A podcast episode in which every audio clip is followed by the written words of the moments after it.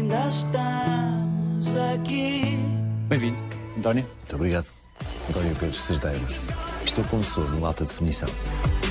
Vou continuar a luta, a luta para que o progresso venha até à nossa bonita aldeia, até à aldeia da Fraga Pequena. Nós falámos no Alta Definição há 11 anos. Foi há 11. Há 11. Tento viver ao máximo cada sentimento, cada momento. O que é que mudou na tua vida? E mudou tanta coisa. Mudou a minha vida pessoal, mudou a minha vida profissional, mas mudei eu muito. Tive perdas ao nível pessoal, tornei-me mais triste em algumas coisas, mais desiludido noutras, tornei-me com menos paciência para determinadas situações. Eras mais ou menos feliz nesse tempo? Por um lado era mais feliz, creio eu, de uma forma geral. Agora tenho momentos de maior felicidade. Tenho uma qualidade maior, se calhar, nesses momentos. Aprendi a dar muito mais valor do que na altura, se calhar, não ia de uma forma tão profunda às coisas. Dou muito mais valor às pessoas, às minhas relações humanas, sejam amorosas, sejam de amizade, sejam de trabalho. Procuro, nos momentos, apreciar e tirar mais de cada momento. A vida ensinou-me que vou dizer muitas mais vezes gosto de ti, adoro-te, tinha saudades tuas. Isso tem a ver com, de um momento para o outro, as pessoas desaparecerem da nossa vida. Acho que são as grandes diferenças.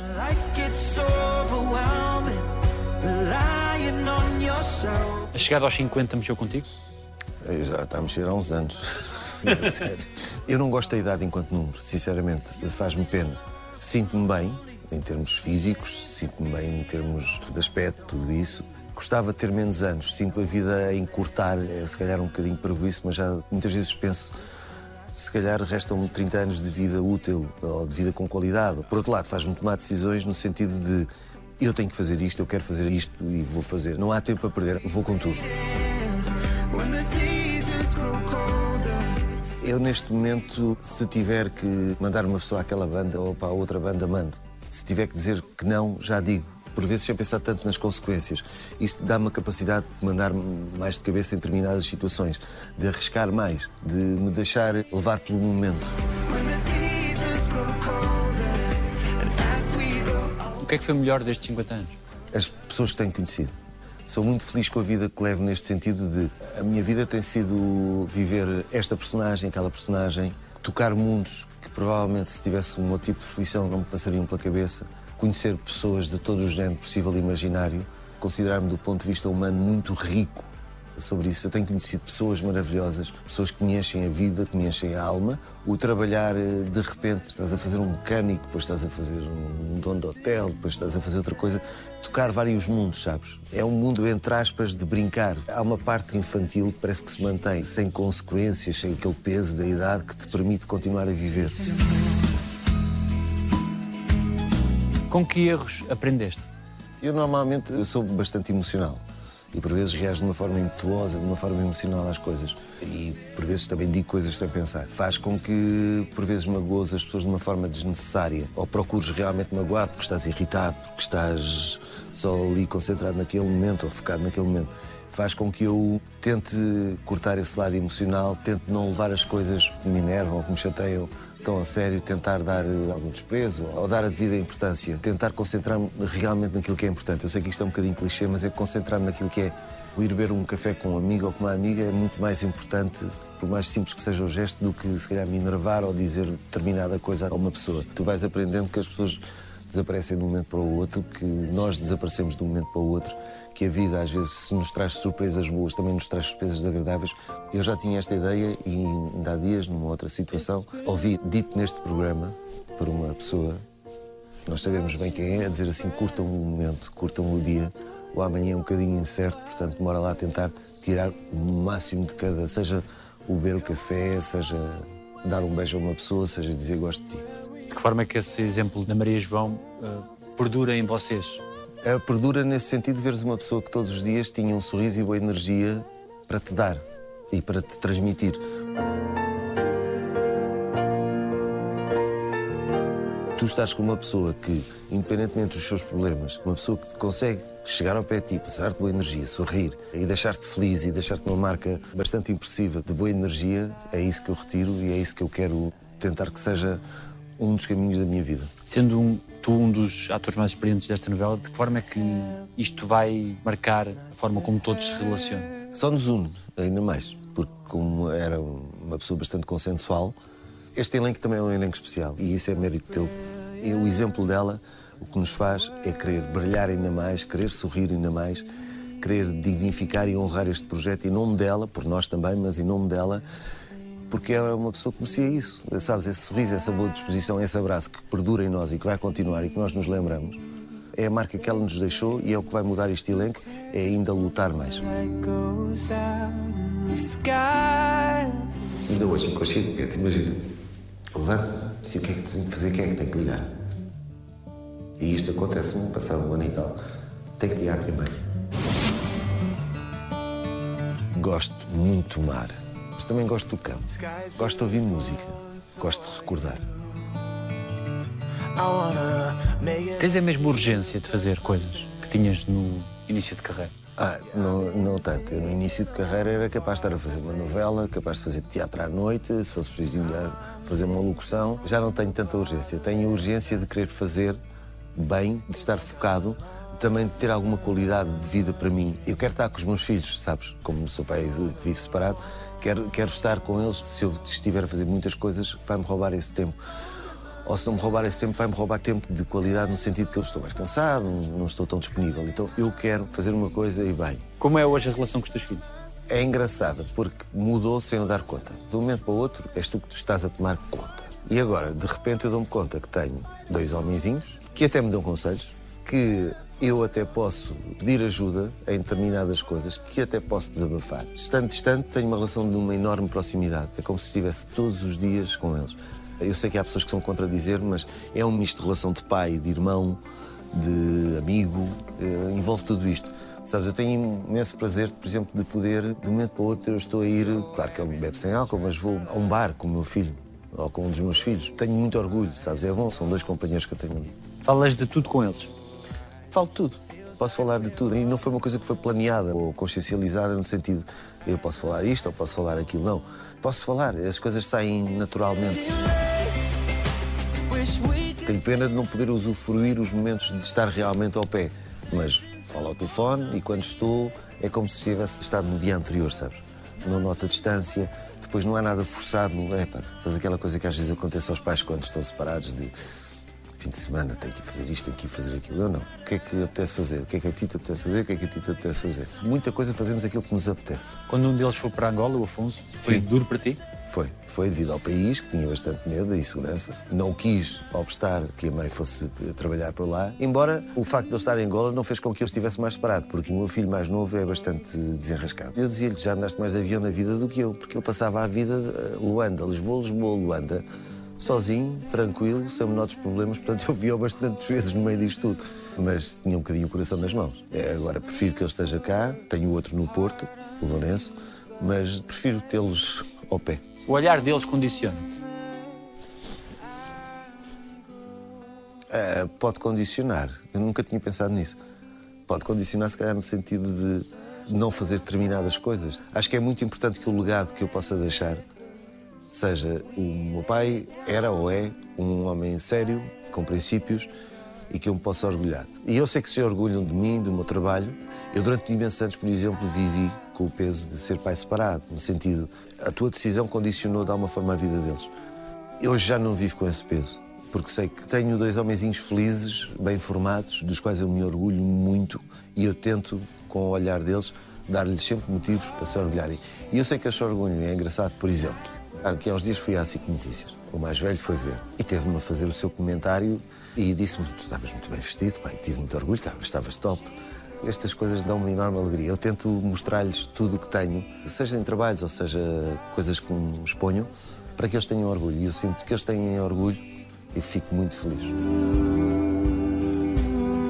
O que é que eles te disseram já de mais marcante que nunca esqueces? Às vezes nem é tantas coisas que dizem, é tu sentires o olhar. Eu fui à festa do mais velho quando fez 18 anos. Ele estava pouco à vontade, porque o pai que era a figura pública, e depois os colegas dele é que me vieram tipo, tirar fotografias e tudo isso, que quis lhe dar o espaço dele, aquelas coisas todas que eu sei que ele não se sente à vontade do pai ser conhecido. E depois ia a mudança, sabes, o orgulho de. Os meus colegas estão a pedir para tirar fotografias com o meu pai.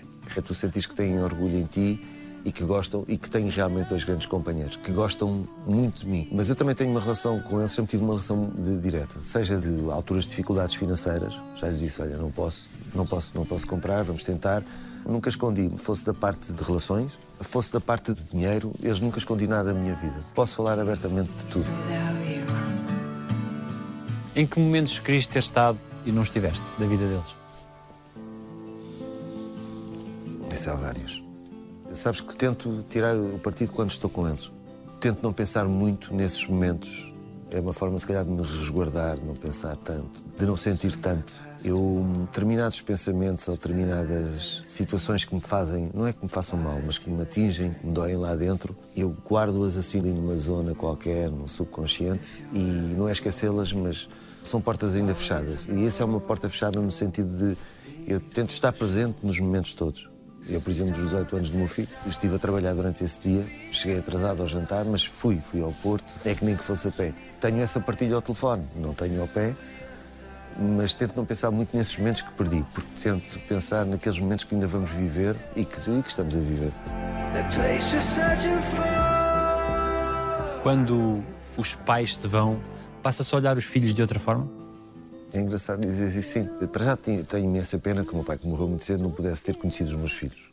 Tenho muita pena, sabes? E às vezes quando ouço a palavra avô e assim, é algo que ainda mexe comigo. Depois tenho pena dos momentos, ainda por cima, a minha mãe era muito apegada aos meus filhos. E eu passei uma situação complicada na altura. De início, felizmente as coisas depois foram resolvidas, mas eu só ouvia o meu filho no Porto durante cerca de um ano. E eu, todos os sábados, alugava uma carrinha grande daquelas transporte de nove lugares e levava a minha família para estar duas horas com o meu filho. E eram os momentos de maior felicidade da minha mãe, com 70 e tal anos, e, e vinha tranquila e feliz da vida por eh, ir buscar o meu filho. Tenho pena dos momentos que já não podem ser vividos.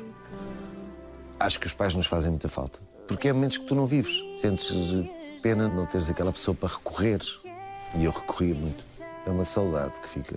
É um buraco que fica em ti não acho que não se fica melhor pessoa, ficas mais pobre. Claro que as pessoas vivem em ti, mas ficas muito mais pobre. Sentes-te mais só? Sentes-te mais só. por ti sem saber. A minha mãe morreu há um ano e pouco. Eu acho que fui à casa onde ela vivia, que ia diariamente, devo ter ido três vezes, ou quatro. Evito passar no sítio até. Uma porta que ainda estava fechada. Ainda por mais, como eu tinha uma grande ligação com a minha mãe, neste caso, até nas pequeninas coisas, sabes? Ela fazia questão de me arranjar a roupa, aquelas coisas de mãe. Dizem, mãe, mas eu tenho a capacidade, já tenho 40 e tal anos, já me sei desenrascar. Mas pronto, fazer essas pequeninas coisas, de repente deixam de estar estruturadas na tua vida, deixam de existir na tua vida coisas tão simples. Por exemplo, tenho muita pena. Este é o primeiro trabalho que eu estou a fazer que ela não vê. E era a minha maior eh, fã. Começava no primeiro episódio e fazia questão de me ligar no final do episódio, ou então no outro dia de manhã, às 8 da manhã, para me dar a sua opinião. É o primeiro trabalho que eu faço que eu sei que não está a ver, ou se estará a estar no outro sítio a ver. Tenho pena, faz-me. Tenho, tenho saudade. Foi um processo doloroso. Foi porque foi repentino de, de decadência física. E tu veres uma pessoa de repente a transformar-se num cadáver à tua frente é muito complicado. E eu saí para vir trabalhar há um quarto para as oito e sabia que era a última vez que, que ia ver. Depois disseram-me a meio de uma cena, chamaram-me à parte e disseram tens um telefonema de, de casa. Aí eu calculei o que é que fosse. E a seguir quiseram parar as gravações, eu ainda fiz questão de fazer essa cena, não recordo o que é que fiz na cena. E quiseram-me dar os dias, mas eu não quis, quis continuar a trabalhar, porque para mim é importante e sei que para ela também seria importante. Mas fui acompanhado por parte de colegas, tive sempre esse carinho e esse apoio. Só posso agradecer, mas aprendes a viver, sentes-te uma bola de flippers emocionalmente, que andas até encontrar o teu espaço e até depois caís novamente na terra. Eu tentei normalizar logo as minhas coisas, entre aspas, no que é possível. Normalizar no sentido de, ok, isto é uma parte de dor, mas a minha vida de alguma forma tem que seguir. Portanto, vou tentar seguir. Vou tentar aqui pôr uns pensamentos de lado. É um processo que eu acho que por mais que nós eh, tentemos estabelecer racionalmente eh, as coisas neste género, eu agora tenho que ser forte, agora tenho que ir lá à casa, agora tenho que fazer isto, acho que não o consegues. A maneira como tu te sentes vai-te surpreendendo. São aqueles vários estágios de dor e de luto. E eu acho que se passa mesmo, de um momento para o outro vez, que estás mais sensível em relação a uma cena, porque te lembra mais. É um processo solitário, é um processo de cura que eu acho que nunca se cura.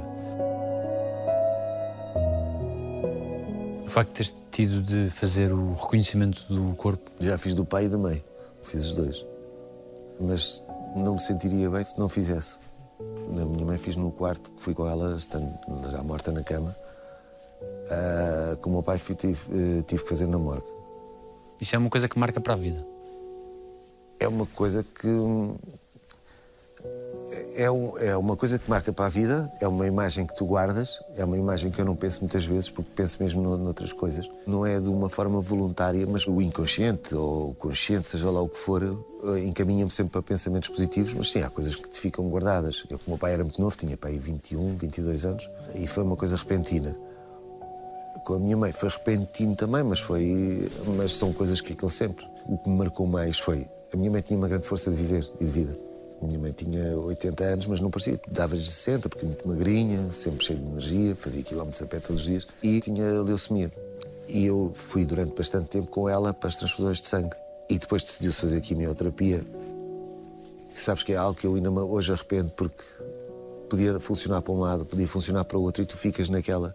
Se não o fizesses, ias chegar com um peso. Se o fizesse e corresse mal como correu, também ficas com um peso. Mas recordo, e hei de recordar sempre ela a dizer: Eu preciso de sangue, deem-me sangue, deem-me sangue. O agarrar-se à vida. Esse legado de amor pela vida fica, não é? Fica. Fica, fica. Eu tenho dos meus pais, tenho, guardo. É o que lhes agradeço, é essa força. Sabes, o querer, a, a capacidade de luta interior, o não desistir, o querer, o ter a ra- a raça, a força. É isso que eles me deixaram. Além da educação, tudo isso. Mas gosto muito de agarrar e lutar pela vida. Há momentos em que para ti ela está viva, em que te esqueces. Sim, olha, ah, durante imenso tempo, por exemplo, acontecia-me ir ligar. Todos os dias da minha vida falar com a minha mãe. Ainda hoje, inconscientemente, imagina. Levanto-me, se o que é que tenho que fazer, quem é que tem que ligar? E isto acontece-me passado um ano e tal. Tenho que ligar à minha mãe. Aliás, ainda tenho o telefone dela, tenho dela, tenho do Pedro Lima, tenho do Nicolau Breiner, tenho da João. Não consegues apagar. Não. Não, e não vou pagar. Estão lá.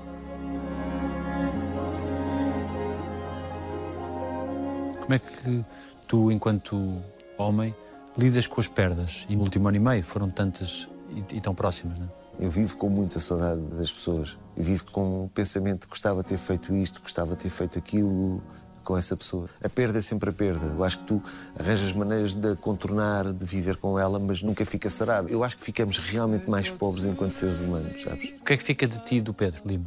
Tenho saudades da gargalhada dele, daquela maneira bruta que ele tinha de chegar. O Pedro era muito mais alto que eu e maior. E chegava e abanava-me, eu parecia um boneco. O Pedro era o padrinho não oficial, porque o meu filho mais velho não foi batizado, mas era o padrinho não oficial do meu filho mais velho. Era e é. Fica-me a pena de não termos partilhado mais momentos. Ainda a vida não nos permitiu mesmo, ainda me custa aceitar. Passámos por muitos momentos, a todos os níveis, juntos. Eu juro-te que muitas vezes é como se ele estivesse vivo e pudesse pegar no telefone e ligar-lhe e falar sobre isso. Fazem-me falta essas pessoas. Fall on me. Eu não sou uma pessoa particularmente de. Tu consegues ver os meus sentimentos porque eu não consigo escondê-los. Mas em termos de os verbalizar, não sou propriamente uma pessoa de desabafar muito, de contar muito. Eu, por exemplo, posso estar super triste, super magoado. Eu chego à porta, neste caso aqui, e não ponho uma capa no sentido de vou disfarçar, não é isso, mas mudo, passo para um outro nível. As pessoas podem perceber se estou triste ou não, mas não desabafo muito. Ninguém sabe o que vai na cabeça de cada um. No caso do Pedro, independentemente da alegria que exiba, não é? Nada, nada. Nós somos uma caixinha mesmo muito grande de surpresas. Ninguém faz a menor ideia. Eu não fazia. E falei com ele dias antes. Não foi neste estúdio, foi aqui ao lado. E estava a entrar na Nazaré. E estava-lhe a dizer, Pedro, epá, não, vai para cima. Sabes aquelas coisas, estar a dar conselhos? Mas não, não, não fazia ideia. Nós passamos, portanto, somos seres muito mais frágeis do que parecemos. Já tiveste momentos em que foi difícil ver a luz ao fundo do túnel? Já, Já. Nunca pensei em suicídio, nunca pensei nessas coisas. Tenho momentos em que me apetece desistir de tudo e ficas sem forças para nada. Tento, quando vou lá abaixo, se calhar há uma coisa que me faz, tenho que ir para cima e tentar ir com essa luta e essa raça que me deixaram. Mas já houve muitas vezes que tu não vês a luz à frente do túnel, estás desiludido, não tens esperança. E aí, quase invariavelmente, nesses momentos, o que acontece é que tu tens uma surpresa muito boa ou cai-te um trabalho, ou aparece alguém na tua vida que te traz uma coisa boa. Tenho tido grandes surpresas e coisas boas nesses momentos. Eu não critico a vida, acho que a vida pode ter coisas e tem coisas muito boas. E essa capacidade de surpreender, também pela negativa, mas pela positiva que a vida tem, a vida também traz muitas coisas boas. E infelizmente nesses momentos eu tive isso. Terias desacelerado em alguma altura da tua vida se soubesse o que sabes hoje? Não, acho que não teria desacelerado. Acho que as coisas acontecem como têm que acontecer. Eu aprendi que a vida é um bocadinho aquilo que tem que ser. Eu tento não sofrer muito por antecipação e em relação ao passado, claro, como é óbvio, tento retirar os ensinamentos, tudo isso, mas há coisas que perante os olhos de hoje tu analisas do passado e que não fazem o menor sentido. Mas na altura fizeram.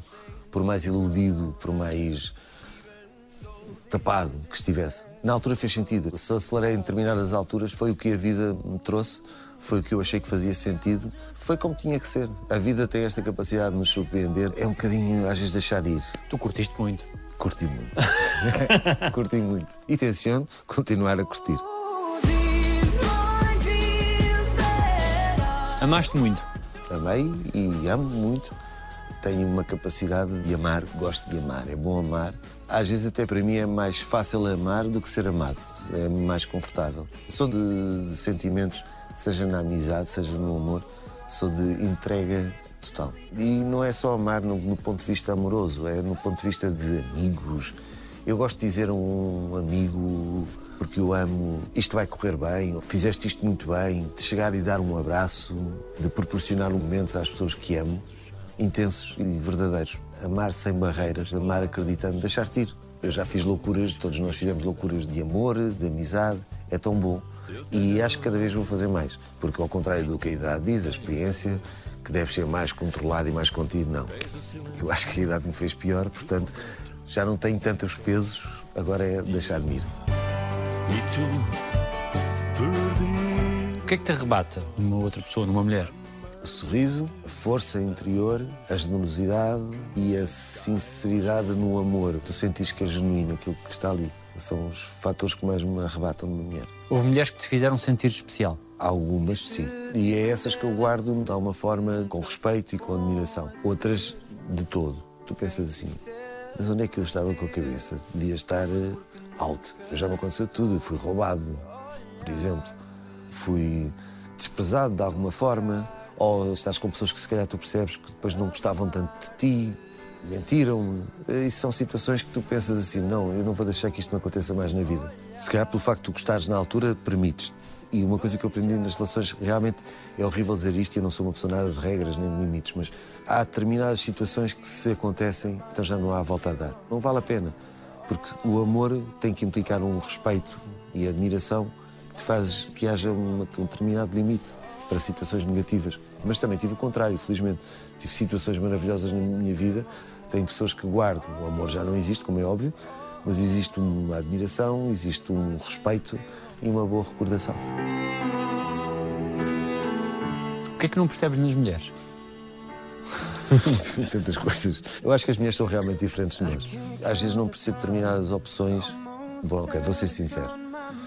Não percebo às vezes a capacidade que certas mulheres têm de escolher o tipo mais errado do mundo. Sabes? É que tu percebes que é ao lado e parece que há uma coisa que as atrai às vezes para quem não deve ser. Eu não estou a falar de nenhuma experiência comigo. Tenho amigas, às vezes tu dizes assim: tu estás aí precisamente para o sítio onde não deves ir. É que parece que há uma atração ali, às vezes, por um abismo qualquer. Mas eu tenho um enorme respeito, amor pelas mulheres. Acho que são, de alguma forma, muito mais fortes do que nós.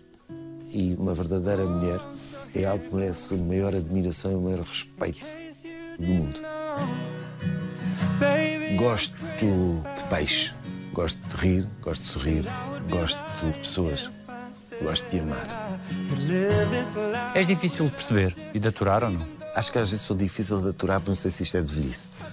Resmungo muito. Anda-me a acontecer que resmungo muito. E tu pensas assim, mas os velhos é que costumam fazer isto, andar a resmungar. E encrenço com determinadas coisas. E às vezes Não sei porquê, estou mal exposto. Estou de telha, como se costuma dizer. Mas lá ao fim de meia hora, uma hora, depois passa e já estou no outro lado. Mas às vezes ac- acredito que sim, que seja difícil de aturar. Isto mais ao nível da relação pessoal. A nível de trabalho, eu creio que não sou das pessoas mais difíceis de aturar. O António Pedro Cerdeira no elenco não há como. Põe qualquer um a rir. O que é que ele já te fez a ti? Ele já me pôs pedras nos sapatos, já me cozeu as calças e eu fui a tentar vestir e vi que elas estavam presas. Continuas a fazer das tuas? Continuam mais a fazer. Agora, agora os mais novos, não é? Os mais novos. O que é que eles têm feito? Já tiveste uma lista aqui neste programa que eu sei. Já meti o carro à venda por um preço ridículo, ele recebeu bastante chamadas. Já enchi o carro dele com chantilly. Fazem tudo, fazem aquilo que eu lhes fazia, fazem as brincadeiras dos quartos de hotéis. Eu, por exemplo, num quarto de hotel gosto de ter aquilo tudo arrumadinho. Sabes, entras e tu parece que tive lá uma festa de 50 pessoas à solta, a mandarem tudo pelo ar. Cerdeira, estás lixado. E agarrei na cama e mandei-lhe assim, a cama completamente para trás. E foi desde ir à casa de banho buscar piaçabas e mandar para cima das roupas dele. Foi uma gibardice. Foi horrível. Roubam-me os textos, metem fotografias minhas de perseguido, procurado. E fizeram. Foi a Isabela. Tive que ir com roupa de cena para casa porque eh, tinha a minha roupa como se tivesse mergulhado. Molharam uma roupa toda, toda, toda, a minha roupa pessoal. Tive que ir de roupa de cena, tudo encharcadinho.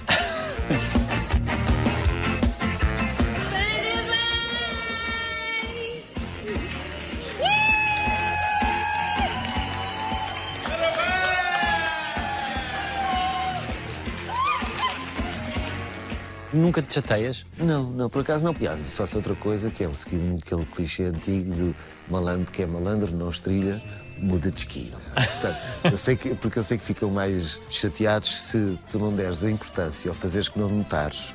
Ignoras olimpicamente. Fazes aquele número tipo não vi, que chateia mais a pessoa do que fazeres que estás chateado. Nem quando te acordam da cesta? Não, até acordo muito bem disposto, aliás, e os, os vídeos que são feitos é a prova disso, acordo muito bem disposto. É só para não teres a mania que és o maior, percebes, ó Cerdeira?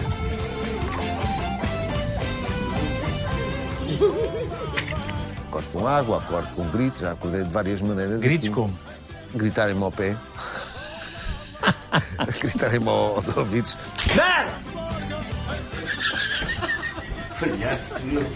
Gosto de ver televisão, gosto de ver teatro. Não gosto de andar a correr, gosto de andar. Eu recebi um vinho de Bordeaux que me foi aconselhado por um amigo e gostava muito de conhecer a tua opinião, de saber a tua opinião. O que é que tu achas? Este Fernando vive aqui o dilema do amor e da culpa. Exatamente. Como é que tem sido? É engraçado, sabes? Que eu acho que está bem escrito e é uma situação que nos acontece. Ele vive entre um casamento de muitos anos, desgastado e de conveniência, e uma situação que eu acho que é bonita e que acontece, que é o tu de repente apaixonaste por alguém mais novo, teres essa culpa de estares a trair, teres a culpa de apaixonares por alguém muito mais novo, mas por outro lado, queres deixar tudo, e eu acho que isso é um ato de coragem. Portanto, eu não recrimino, sabes? Não vou só pelo lado, ah, está a trair. Não, ele se calhar decide a uma altura, eu tenho cenas em que digo isso, eu deixo tudo. Eu quero viver aquilo que ainda não vivi, aquilo que ainda não senti, e vai.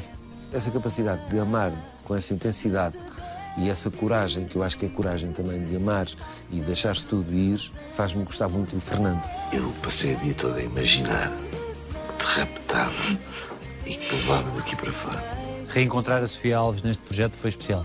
Muito, muito especial. Eu e a Sofia, a primeira vez que fizemos par amoroso foi há mais de 20 anos. Já fizemos de marido e mulher, já fizemos de amantes e fizemos de namorados. Eu, gosto muito da Sofia, gosto muito da maneira como ela trabalha. A Sofia, como mulher, está a viver uma época maravilhosa, quer como atriz, quer como pessoa. Está uma mulher e uma pessoa muito bonita. Acho que é uma atriz super talentosa. E depois nós temos uma química a representar muito grande.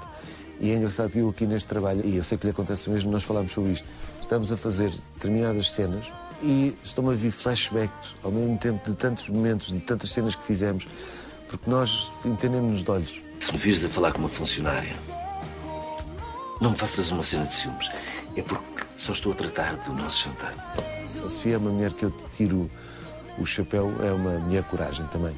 Passou uma situação complicada e que superou e quer estar aqui a gravar. E é bom, é bom porque há pessoas que deixam coisas boas na vida. A Sofia tinha-me deixado coisas boas na vida e estamos a continuar.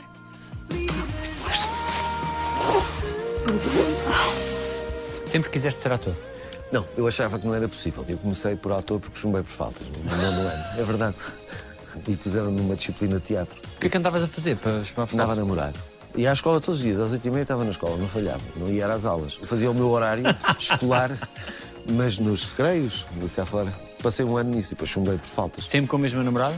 Sempre com a mesma namorada, assim, aqueles namoros de adolescentes, e portanto chumbei, mas continuei a ir à escola, não é mesmo? Estava lá a namorada. Estava lá a namorada e além disso vinha para ocupar e tinha lá os amigos, convivia com eles no recreio, na hora deles do recreio. Naqueles 10 minutos. E puseram-me na disciplina de teatro. E houve muita gente que me disse saúde e eles puseram os mais velhos, quem tinha chumbado, puseram tudo para teatro.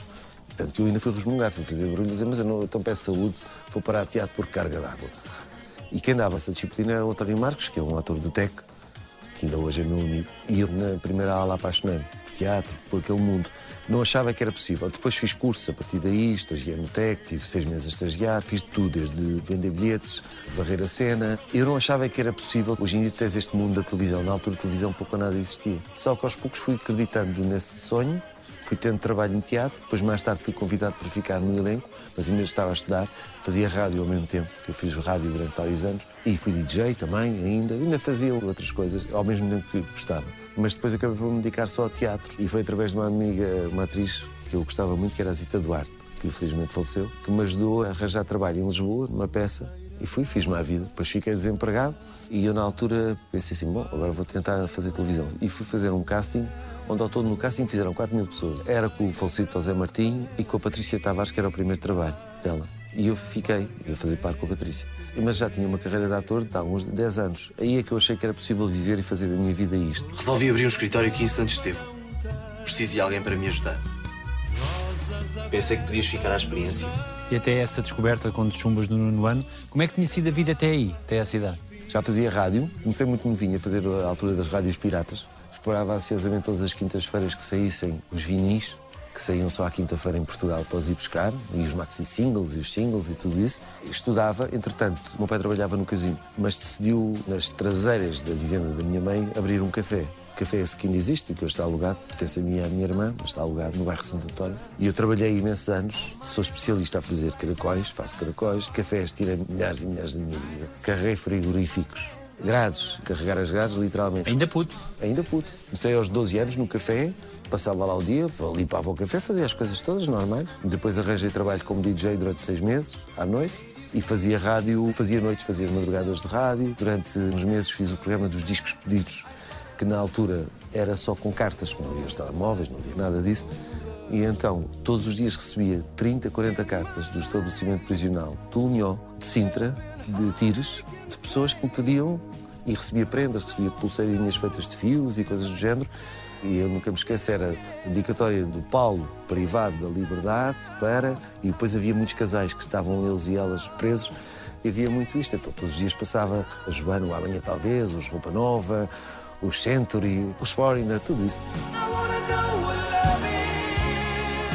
E a tua infância foi feliz? Foi. Ia muitas vezes para a praia, minha mãe para o Estoril. O meu pai de vez em quando levava-nos porque ele era de Trás-os-Montes. Eu tenho raízes em Trás-os-Montes, ao pé de Chaves. Era uma infância bastante feliz, porque sempre tive cão, que é uma coisa que eu gosto muito. Não era propriamente fazer muitas asneiras. Não? Não. Era muito solitário. Eu não sei porque, sei que era bastante solitário. Desaparecia com a minha cadela, porque ainda por cima tenho terrenos circundantes lá nesse bairro, permitia-me, passo o termo, andar na minha, a curtir a minha. E muitas vezes acontecia uma coisa que ainda hoje me acontece, que é tu não fazes nada, mas dizes que não a rir-te.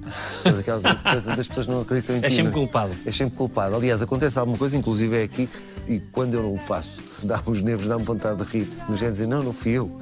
Mas as pessoas ficam sempre com aquele ar de desconfiado de que foste tu. Esse conhecimento da vida, por força do trabalho no café, por força de tudo isso, ajuda-te a compor personagens melhor. Sim, eu acho que isto é feito de experiências, não é? Eu mexo muito bem, mesmo saindo.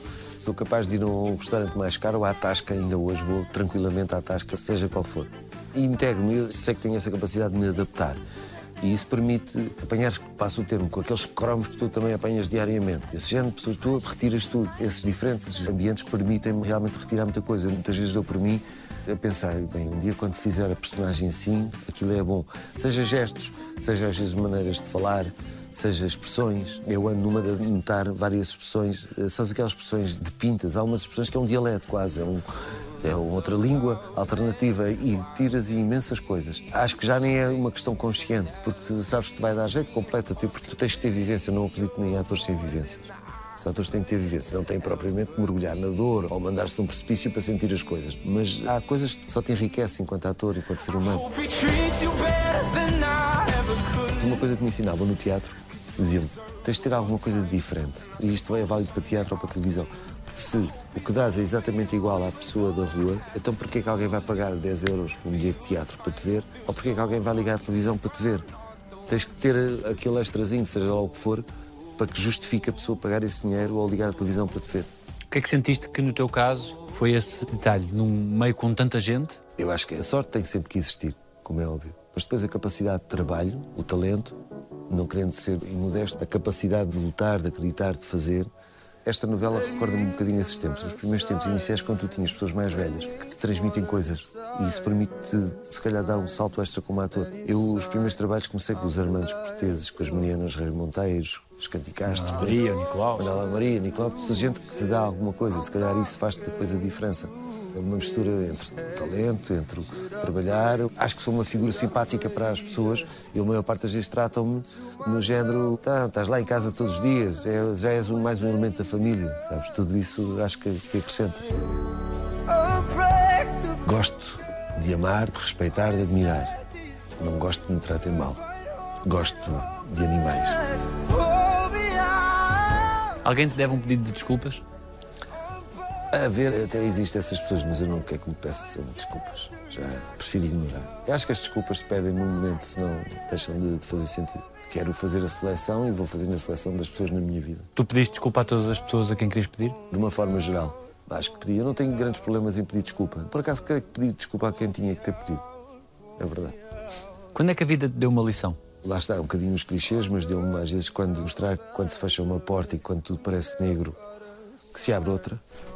E isso aconteceu em termos profissionais. Ensinou-me que de um momento para o outro tu perdes pessoas que te fazem falta. Ensinou-me que de um dia para o outro a tua vida pode mudar com coisas tão simples como teres um, um cão, e isto é verdade, que te preenche. Tenho comigo um Yorkshire, que aliás vem aqui às vezes, que conhece o elenco todo, que de um momento para o outro aparece uma pessoa que te muda a vida. Não quero dizer que o melhor está para vir, mas a vida tem-me dado momentos muito bonitos e eu acredito que ainda me vai dar muitos mais. Há planos que eu faço, que espero concretizá-los e espero que a vida me permita fazê-los. Mas também sei que a vida me vai trazer coisas de um momento para outro inesperadas, seja pessoas, sejam situações, sejam trabalhos que me vão continuar a encher a alma. Eu sou feliz em alguns momentos que a vida me tem proporcionado e que sou grato. Sou muito grato e quero e vou continuar assim. Gosto de acordar e ir trabalhar, ser feliz. Gosto de rir-me com pessoas, adoro rir e sorrir. Gosto de me deitar tarde, se for preciso conviver, descobrir um livro bom e ficar apaixonado e não ter olhos por mais nada. Gosto de estar com pessoas que sejam uma ou sejam mais, mas que me façam sentir especial e que eu consiga fazer sentir especial. O que é que dizem os teus olhos? Dizem saudade, dizem tristeza também, dizem alegria, dizem amor e dizem esperança e dizem esperança.